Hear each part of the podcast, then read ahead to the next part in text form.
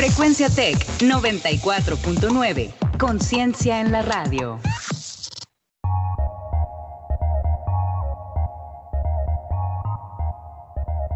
En 30. En 30. En 30. En 30. En 30. En 30. En 30. En 30. En 30. Bienvenidos.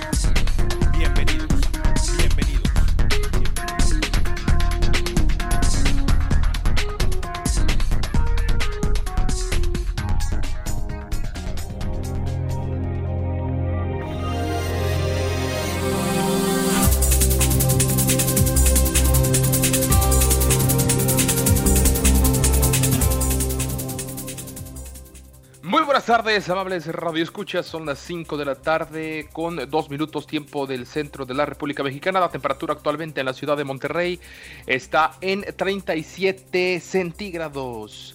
Sean bienvenidos a su programa informativo en 30, transmitiendo desde Frecuencia Tech 94.9 de FM. Los saluda esta tarde, como todos los días, quienes habla Juan Carlos Flores Turrubiates en compañía de Ricardo Romano Corona.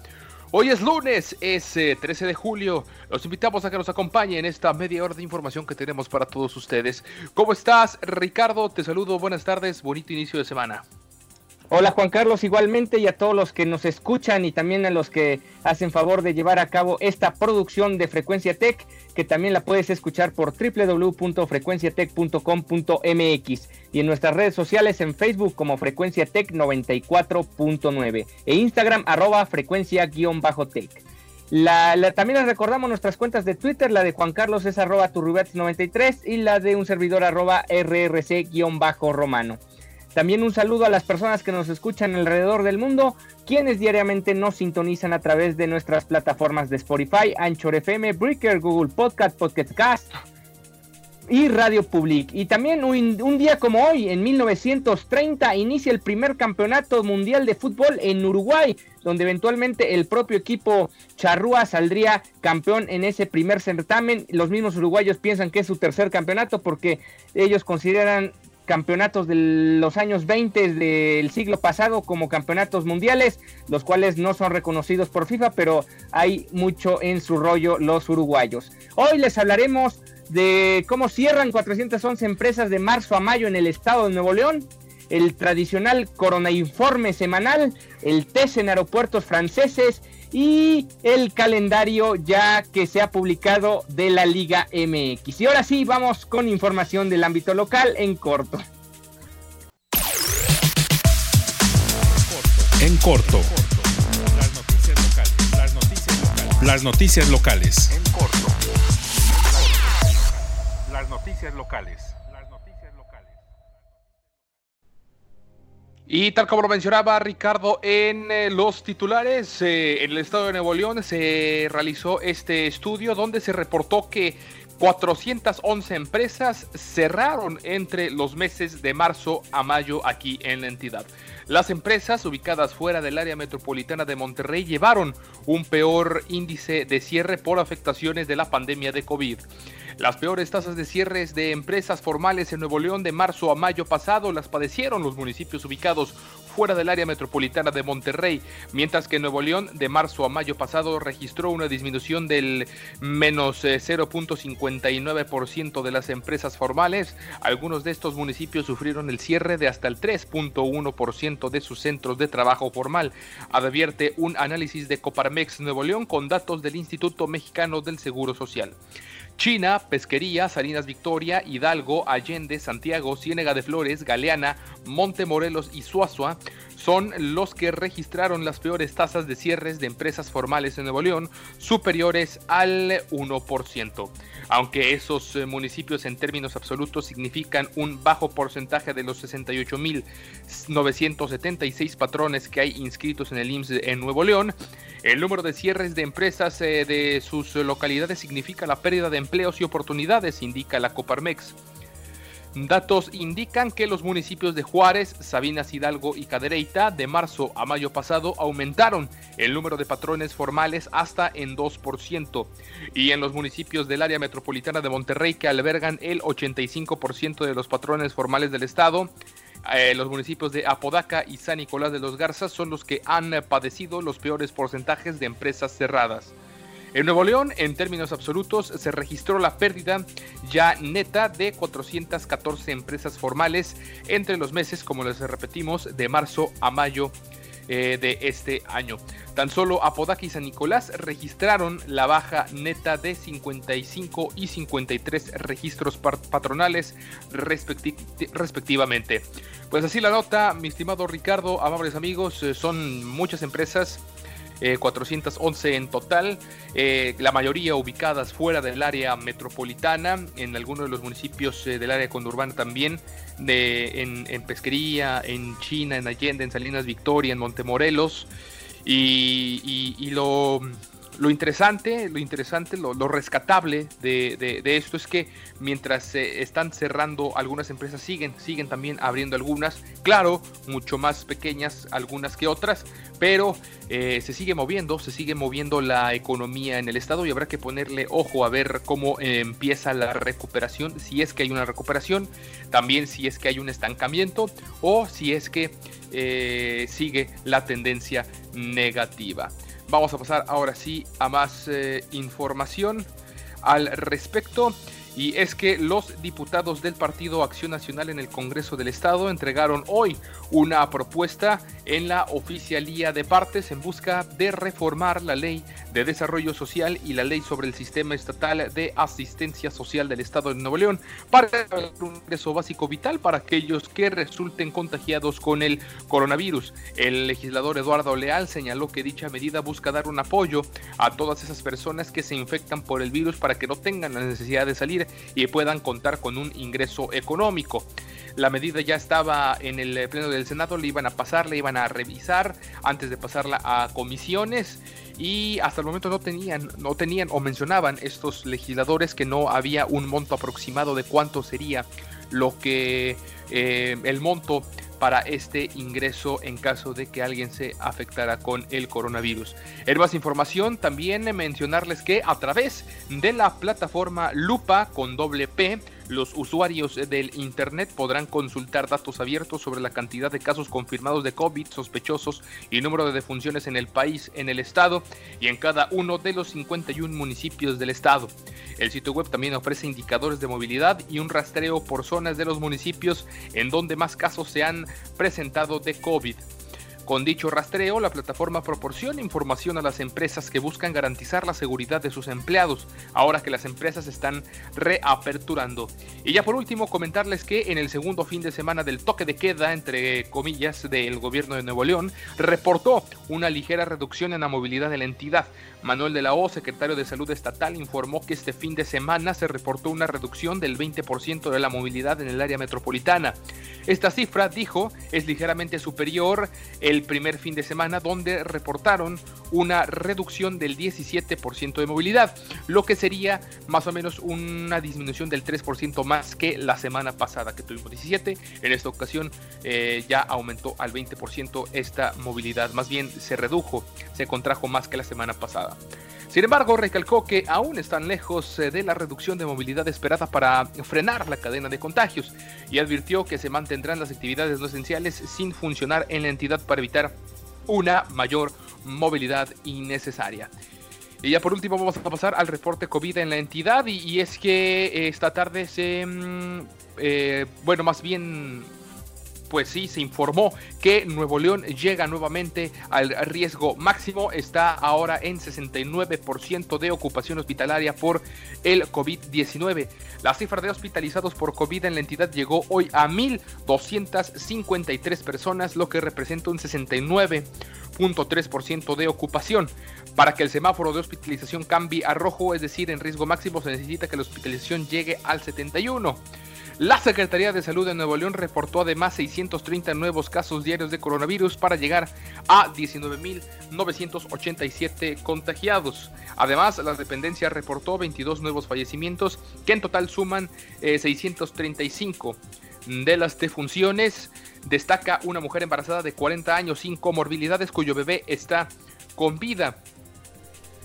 Del total de muertes, 12 corresponden a hombres y 10 a mujeres. 19 de ellos estaban internados en el IMSS, uno en el ISTE y uno en el sector eh, privado.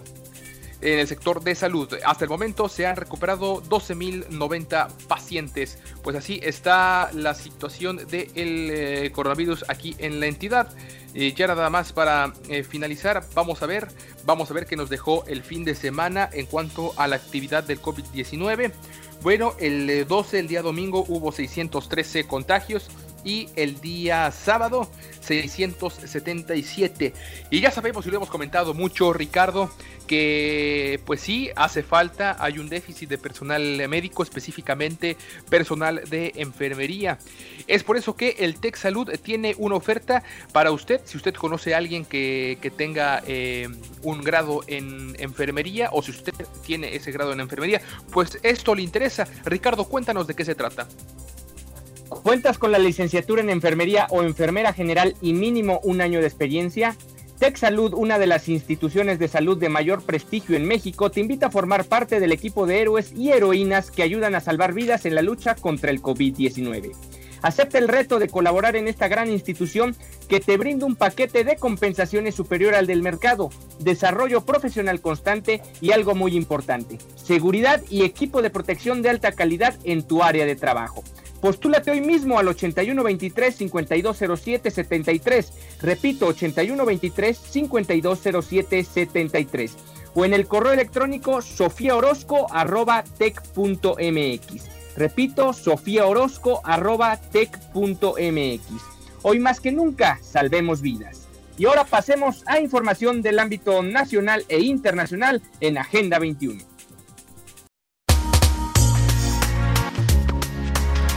Agenda 21. Actualidad global.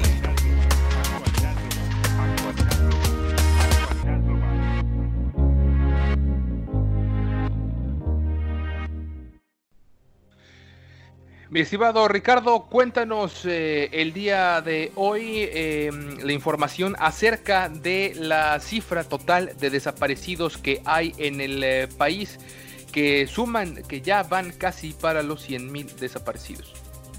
Sí, lamentablemente la cifra de personas desaparecidas en México sigue en aumento y suman hasta hoy 73.201 víctimas desde el primer caso registrado en 1964. Según el informe de la Secretaría de Gobernación, esto los datos que, da Secretaría de Gobernación, la cifra es mayor en 11.570 casos desde el último reporte presentado con corte al 31 de diciembre pasado. En conferencia de prensa, el subsecretario Alejandro Encinas presumió una disminución de las desapariciones en este año, pues van 2.394 casos, mientras que en todo el año pasado registraron 7.350. Del total de víctimas, 71.678 fueron desaparecidas de 2006 a la fecha, mientras que 27.871 ocurrieron ya en la actual administración federal, según el reporte presentado por el subsecretario Alejandro Encinas. Y bueno, pues ahí está la información.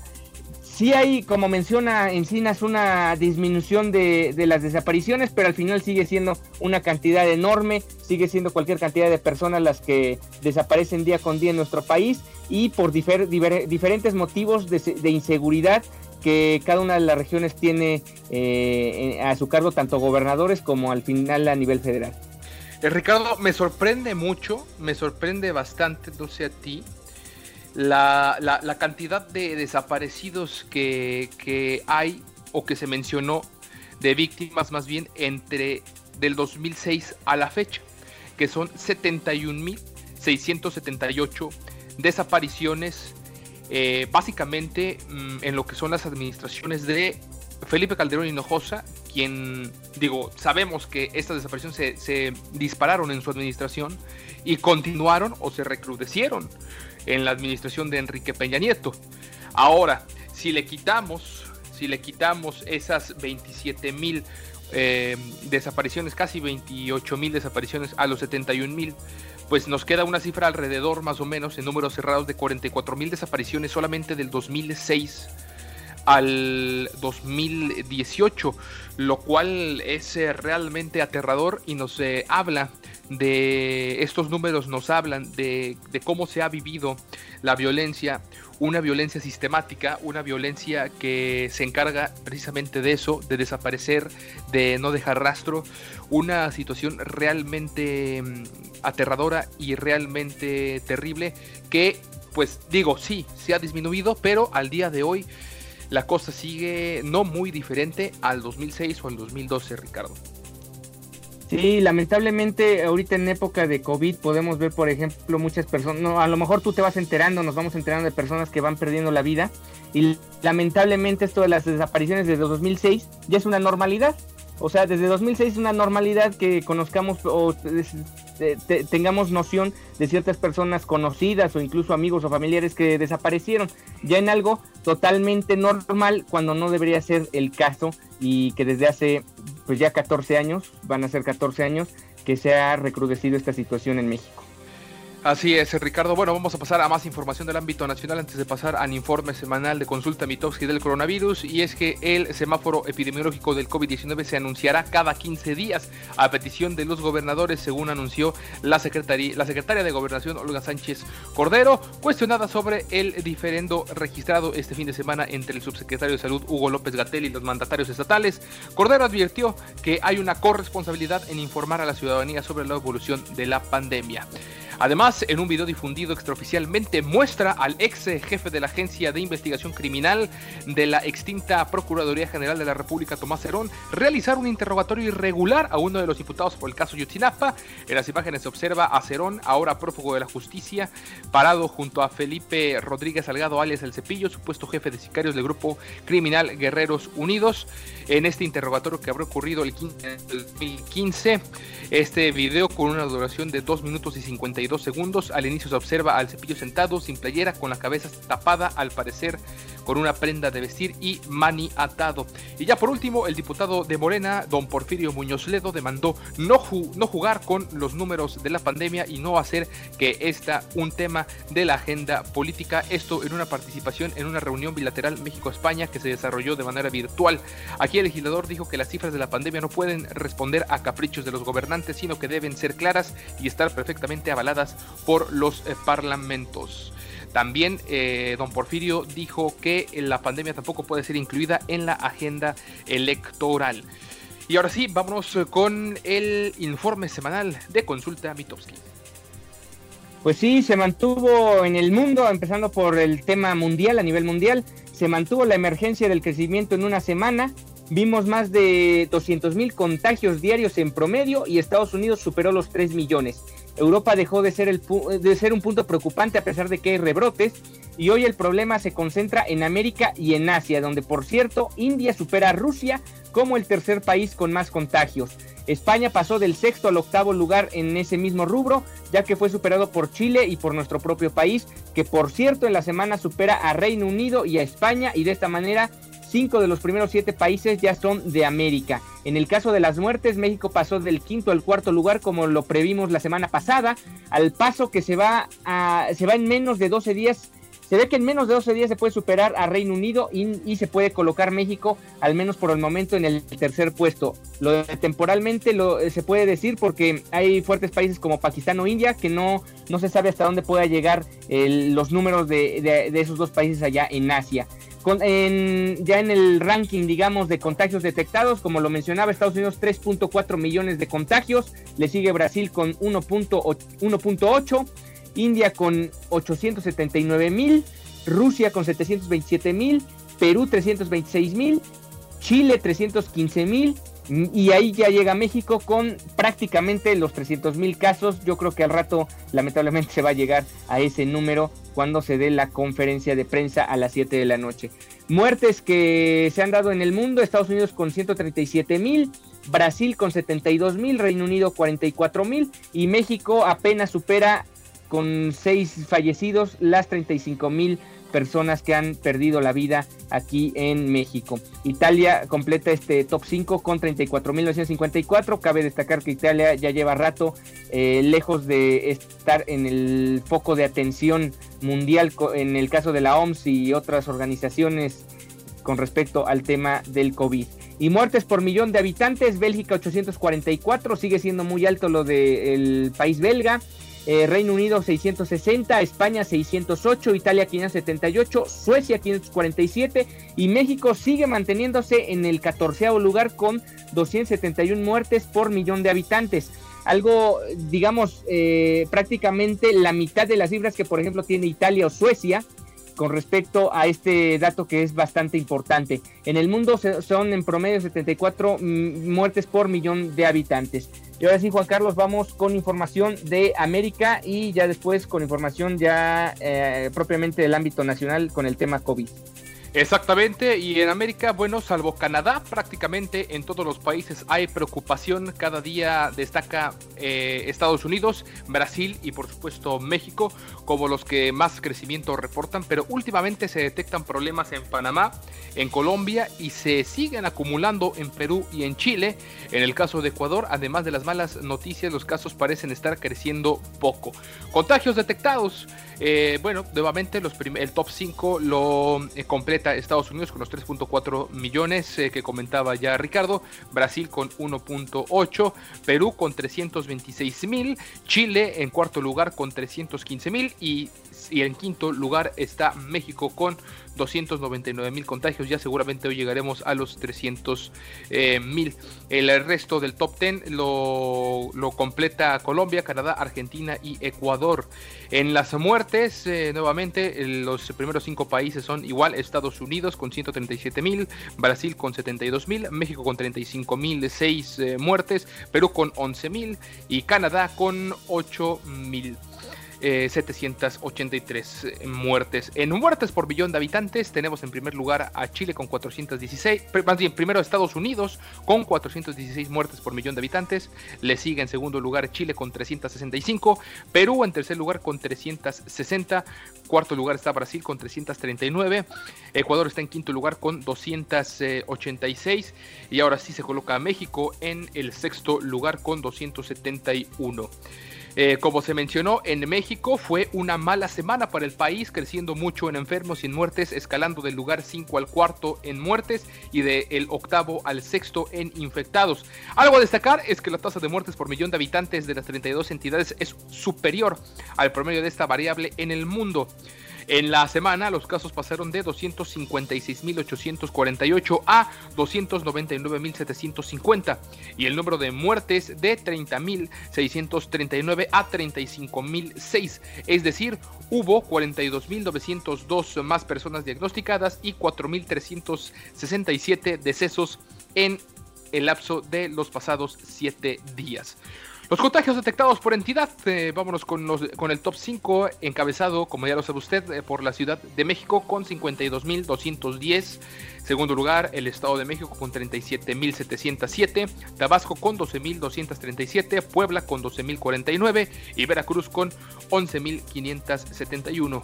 El resto de, eh, lo, de, la, de, la, lista de los primeros 10 está Guanajuato, Sonora, Baja California, Sinaloa y en décimo lugar está el Estado de Nuevo León, aquí nuestra entidad con 7.666. Los 10 estados con mayor número de infectados donde solo Colima Colima con 857 se mantiene con menos de mil casos. Ahí está lo de Colima. En las muertes, en primer lugar, a diferencia de los contagios, está el Estado de México con 5.932. En segundo lugar está la Ciudad de México, ahora sí, con 5.752. Baja California con 2.011 muertes. Veracruz con 1.758 y Puebla con 1.454 en el quinto lugar. El resto de los estados es Sinaloa, Tabasco, Sonora, Guerrero y Jalisco son los 10 estados con más defunciones. El estado con menos defunciones, al igual que el, estado con menos contagios, es Colima con 88 defunciones. Y muertos por cada millón de habitantes. Primer lugar, Ciudad de México 638.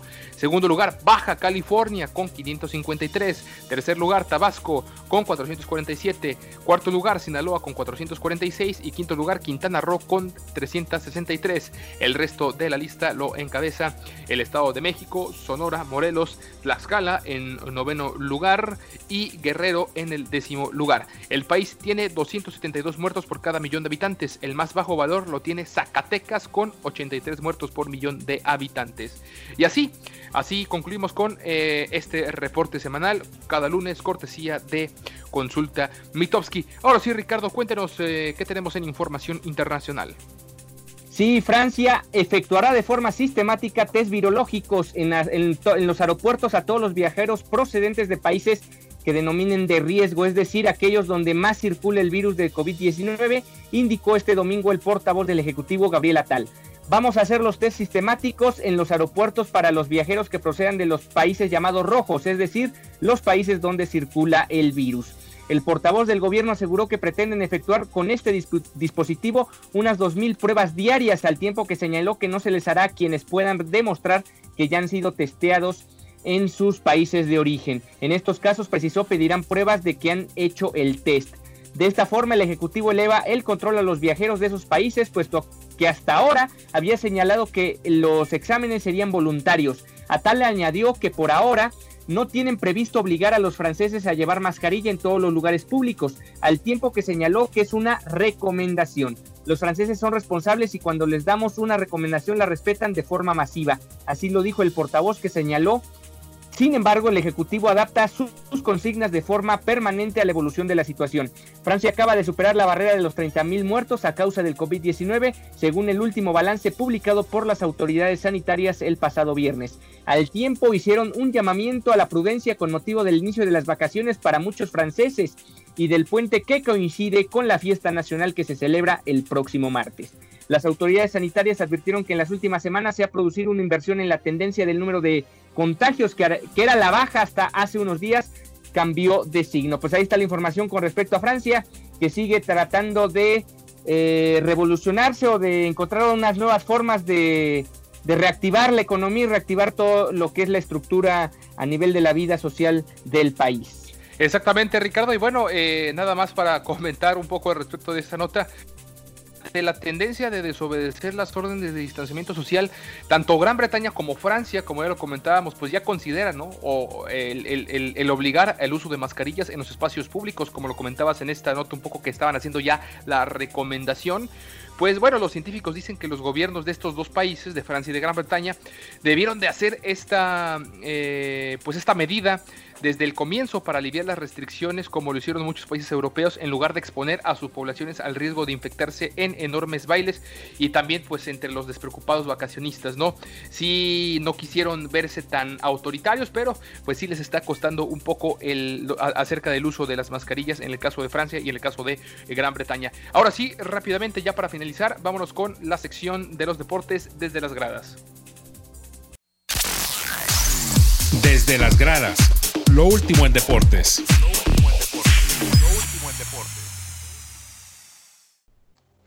Mi estimado Ricardo, y ayer ya se dio a conocer por fin el calendario de la Liga MX en este torneo especial que se llamará Guardianes 2020 eh, como una manera de reconocer a la labor de todo el personal médico en el país. Cuéntanos más al respecto.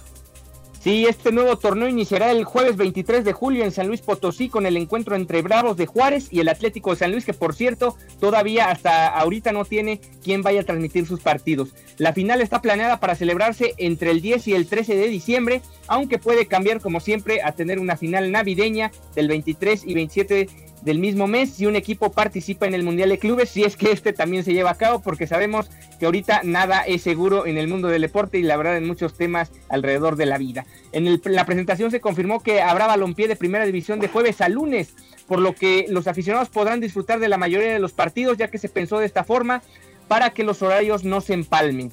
Eh, habrá partidos así al estilo fútbol americano de jueves por la noche y lunes por la noche. América tendrá el primer juego de lunes por la noche precisamente cuando visite a Pachuca en el Estadio Hidalgo, en tanto Cruz Azul se medirá ante Santos y Pumas recibe al Querétaro.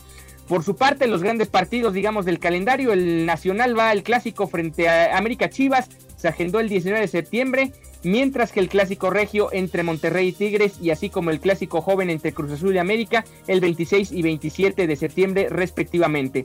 El duelo capitalino entre Pumas y América se anotó para el 4 de octubre y el clásico más añejo del fútbol mexicano para el 17 del mismo mes. Y ya para completar la jornada va Necaxa frente a Tigres, Mazatlán frente al Puebla, Chivas contra León, Cruz Azul, como mencionaba, frente a Santos, los Cholos reciben al Atlas, Pumas Querétaro, Monterrey Toluca y cierran con el Monday Night Soccer, Pachuca frente al América. Va a estar bastante bueno. Ojalá que ya respeten ese calendario para que no se empalme ninguno de los juegos. Creo que me parece importante esta medida ya para adoptarla en un futuro. Y bueno, ya por último, eh, comentarles antes de despedirnos, Chivas y Atlas irán en su mayoría por el sistema de cable Easy en sus partidos como local, algo que no le gustó mucho a los aficionados. Y también importante mencionar ya en otros deportes, en el caso específico del NFL, después de 87 años, los ahora ex Redskins serán el equipo con más temporadas consecutivas con el mismo nombre antes de modificarlo en la historia del deporte profesional de los Estados Unidos, esto en NFL, NBA, MLB y NHL.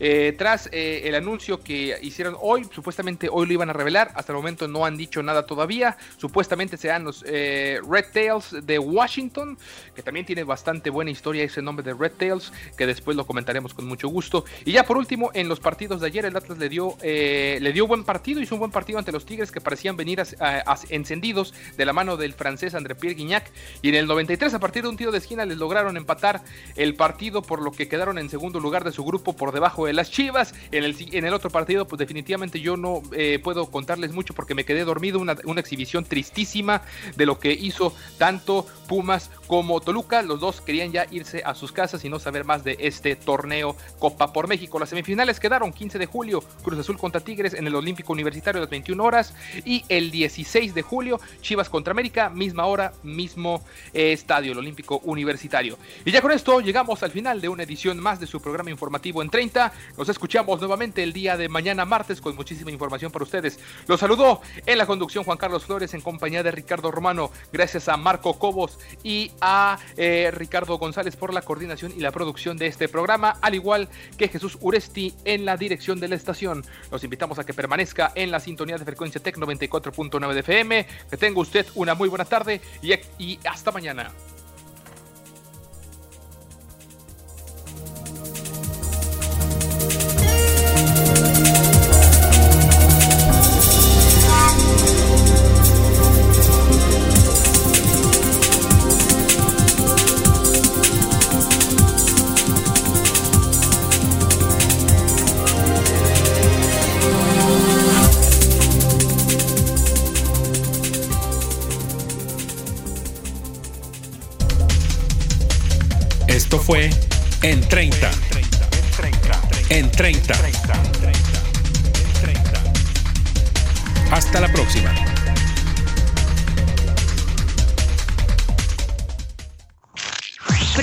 Tech 94.9. Conciencia en la radio.